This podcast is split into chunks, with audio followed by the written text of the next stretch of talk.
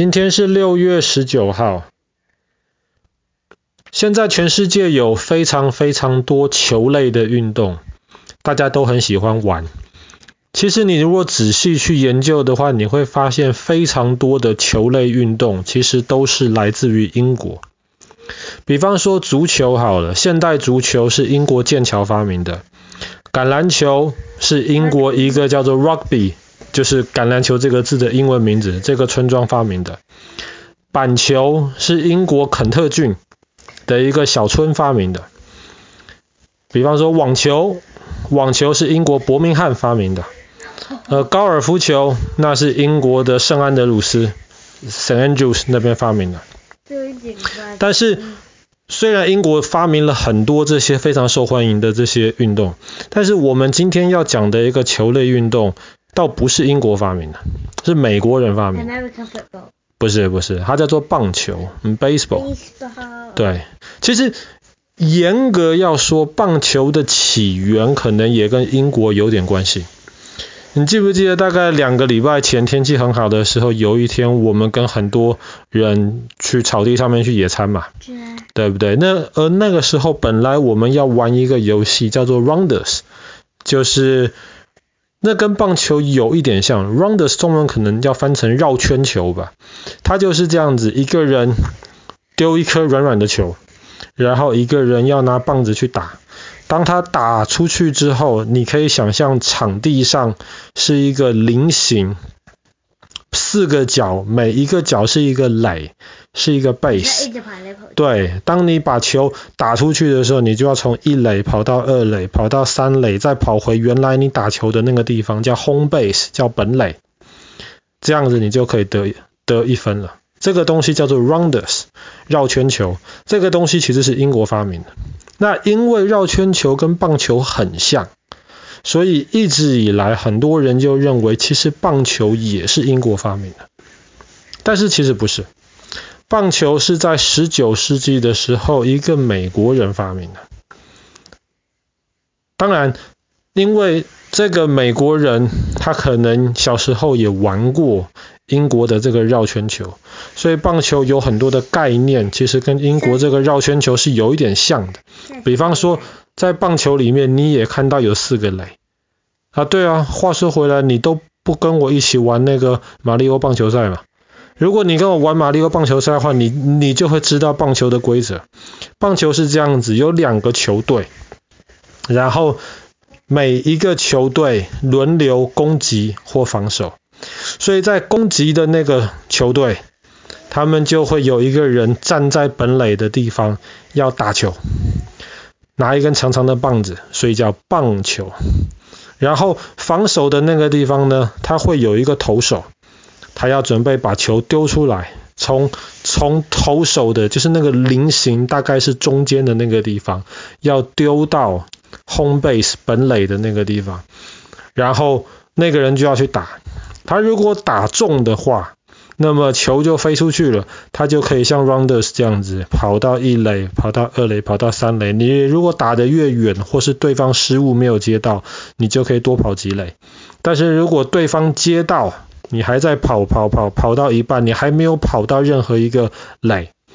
可是如果对方接到球传回到那个垒的话，那么你就出局了。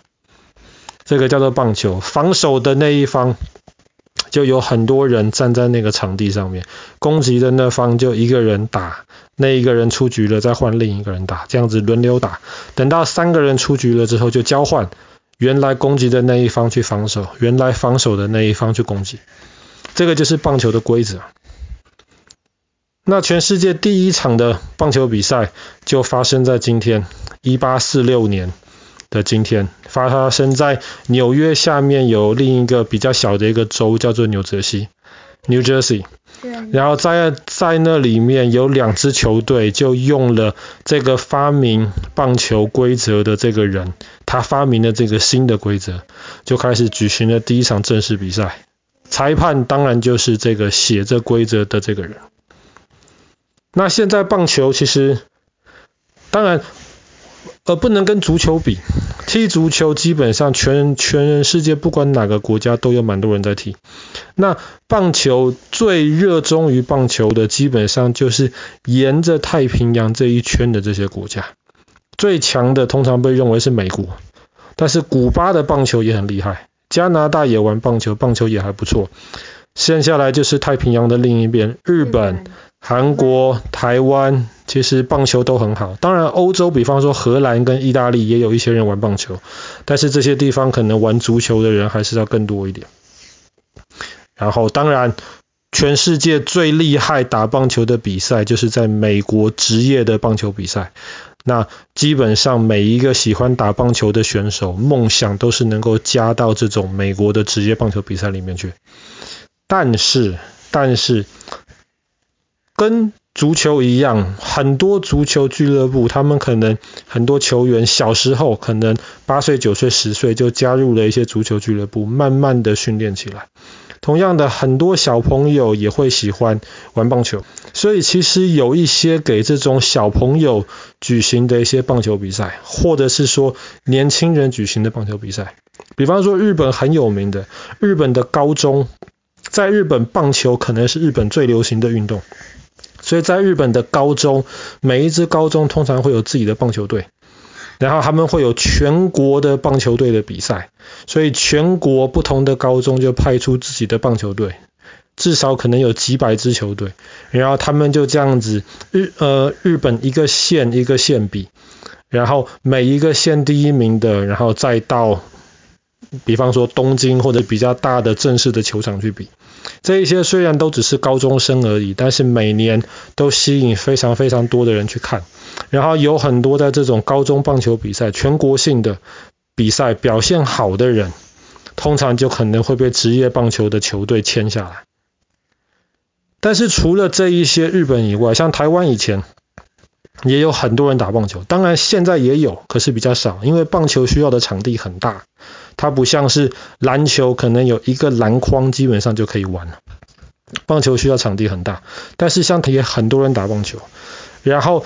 在十一岁、十二岁的小朋友，就是小学生，快要毕业的小学生，大概五年级、六年级的时候，有一个全世界的棒球比赛，叫做少棒赛。少棒就是少年棒球比赛。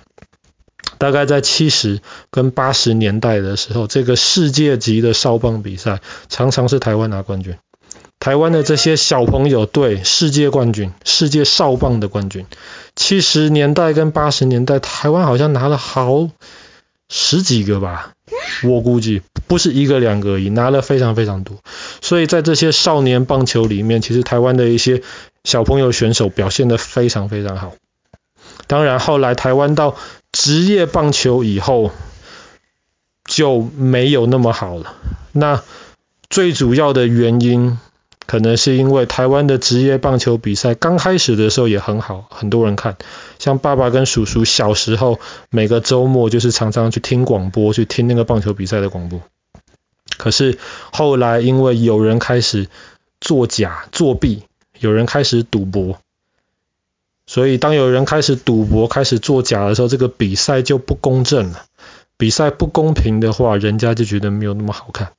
所以这很可能是后来为什么台湾的棒球的这个实力就越来越差。后来台湾已经至少过去呃二十年三十年，就是台湾再也没有拿过那个少棒比赛的的那个冠军了。当然，相对于很多其他的比赛，看棒球的就像爸爸刚刚说的，没有那么多，所以棒球基本上也很难能够办那种像世界杯足球赛。很难办这种世界杯棒球赛，因为参加的国家其实就是那几个。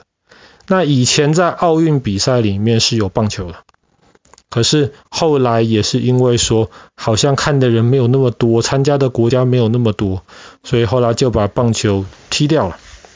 所以就很可惜，打棒球的人就少了一个这种最高的这种地位的这种比赛去竞争。而且以前的奥运棒球比赛还有另一个问题，就是最厉害的选手基本上都在美国职业棒球联盟里面，他们的薪水很高很高。可是这些人因为美国职业棒球联盟的要求，他们不能够参加奥运的比赛。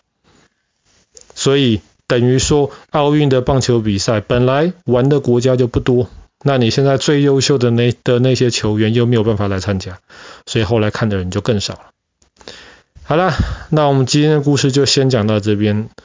一八四六年的今天，第一场的棒球比赛在美国诞生。